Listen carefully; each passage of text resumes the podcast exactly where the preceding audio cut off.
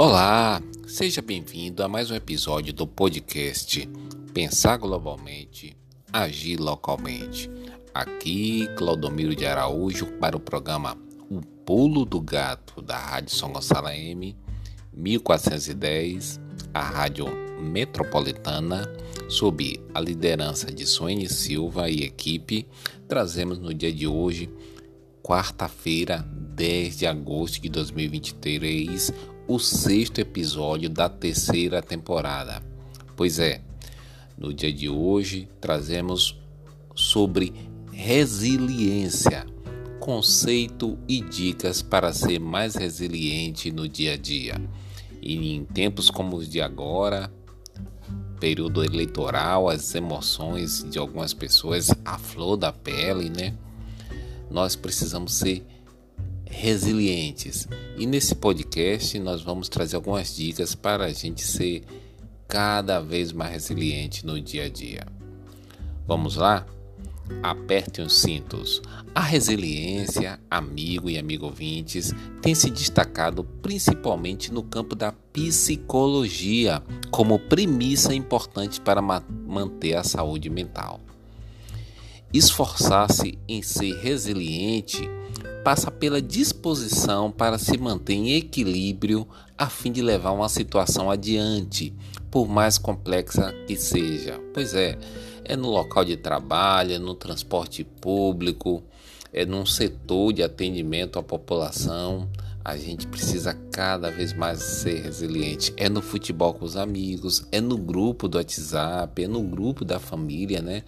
De repente, uma discussão voltada para a política, a gente precisa ser resiliente. E nesse podcast nós falaremos mais um pouco sobre o significado dessa palavra e também dicas práticas sobre o assunto. Aqui não é nada teoria, é dicas práticas para você aplicar agora, se você quiser. Conceito de resiliência: como surgiu e quais áreas é aplicado? O meu amigo, a minha amiga ouvinte deve estar perguntando, mas o que é isso que Claudomiro está falando? É, ser resiliente é você sofrer aquela provocação, né?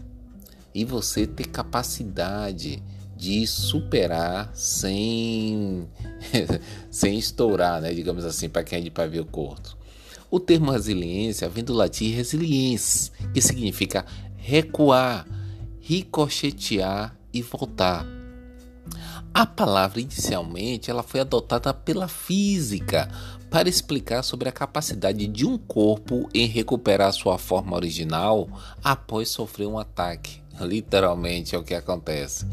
Isso acontece porque o material absorve a energia de estresse sem se quebrar.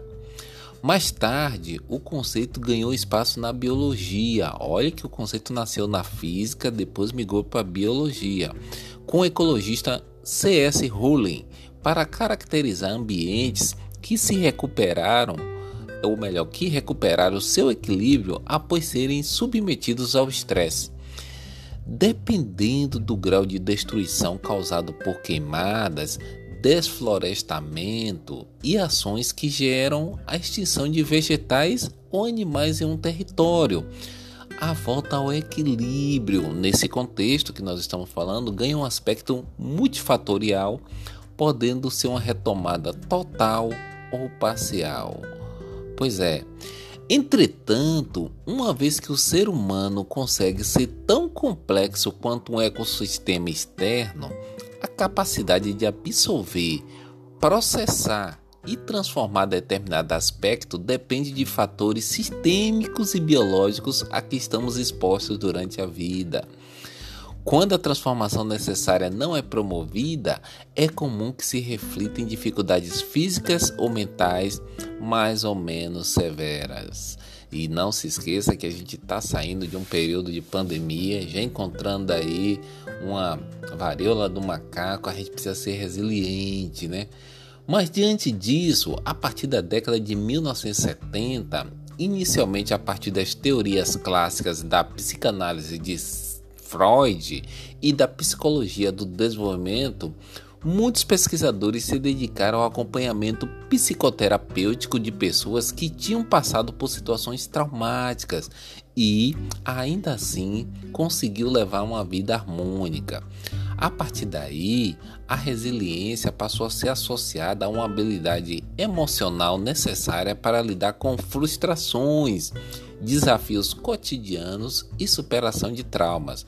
Pois é, a característica costuma estar presente no dia a dia de atletas, artistas e diversas outras profissões em que a superação precisa ser constante. Pense aí o meu amigo, motorista de transporte coletivo, meio-dia, 40 graus, gente andando no meio da rua, trânsito caótico, vontade de ir ao banheiro. Isso é ser resiliente, hein? A psicóloga Suzane Cobasa é considerada uma das principais estudiosas do assunto, já que em suas pesquisas conseguiu estabelecer três características comuns a pessoas resilientes. Veja aí se você é uma pessoa resiliente, hein? Se você consegue ver dificuldades como desafios, se você consegue comprometer-se, inclusive consigo, né, para além de uma situação ou objetivo profissional, e se você consegue manter o, o autocontrole.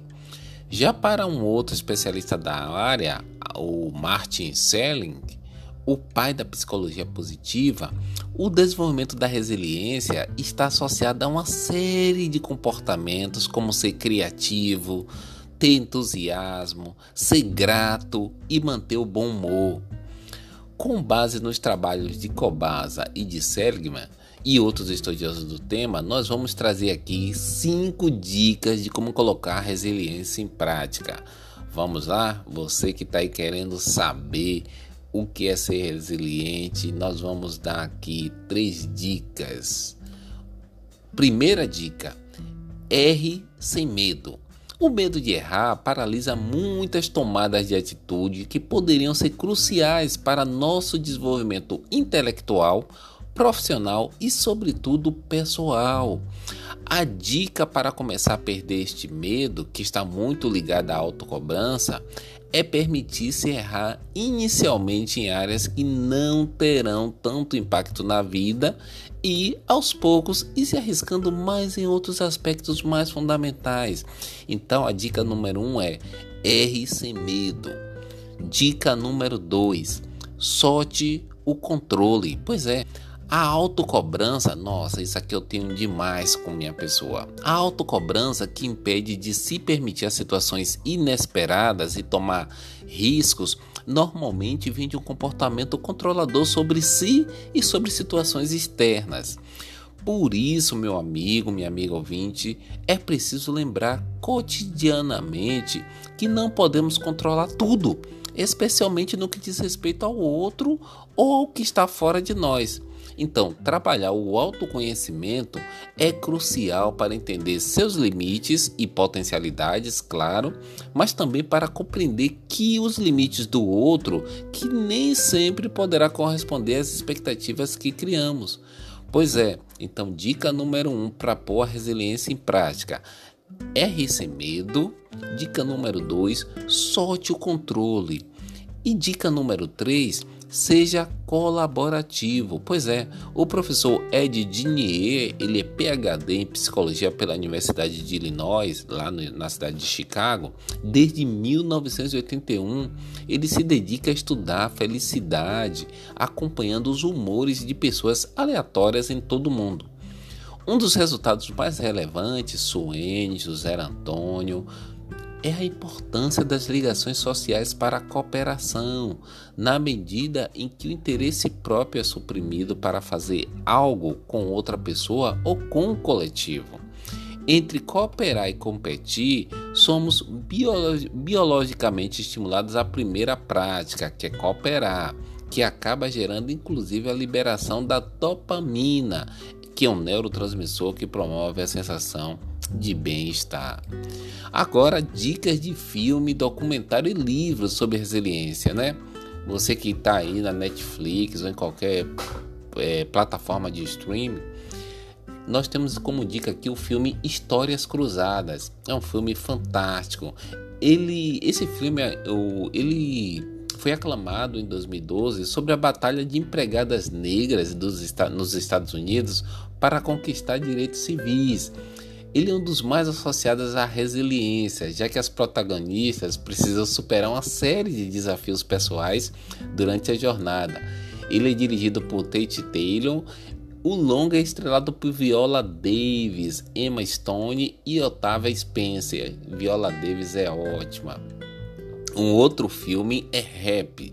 Você é feliz? É a pergunta que norteia o documentário dirigido por Rocco Bellic, sustentada por testemunhos de pessoas de diversas origens e por especialistas a fim de mostrar a sabedoria de diversos povos.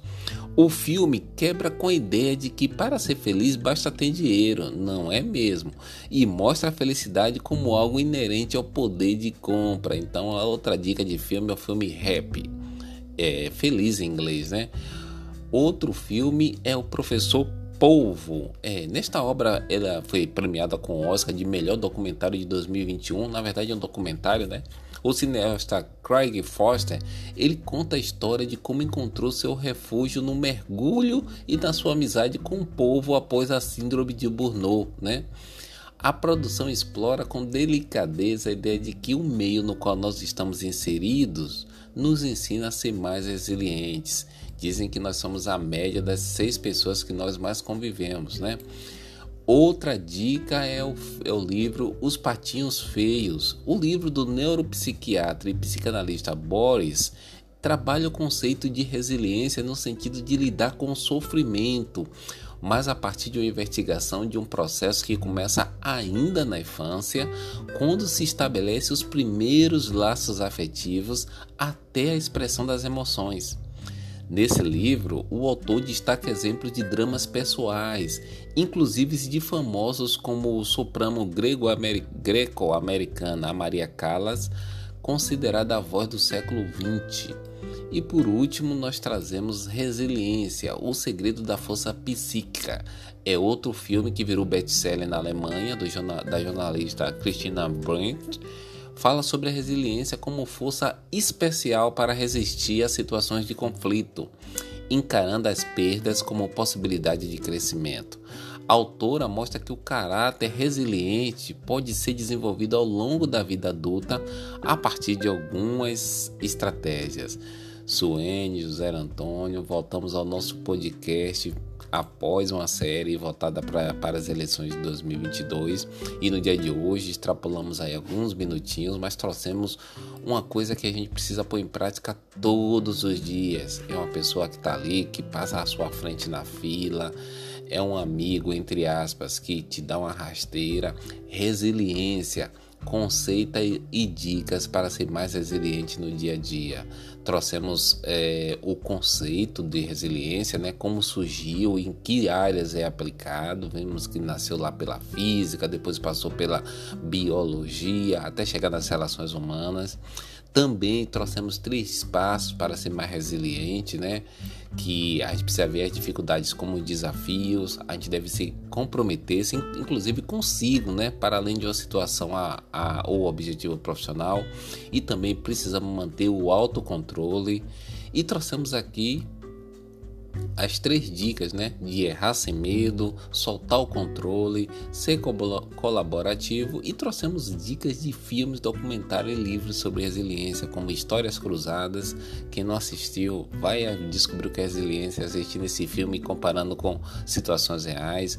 Também o filme Rap, é, a obra Professor Povo e os livros Os Patinhos Feios e o best-seller Resiliência, o segredo da força psíquica. Aqui, Claudomiro de Araújo para o programa O Pulo do Gato da Rádio São Gonçalo M, 1410, a Rádio Metropolitana e até nosso próximo episódio.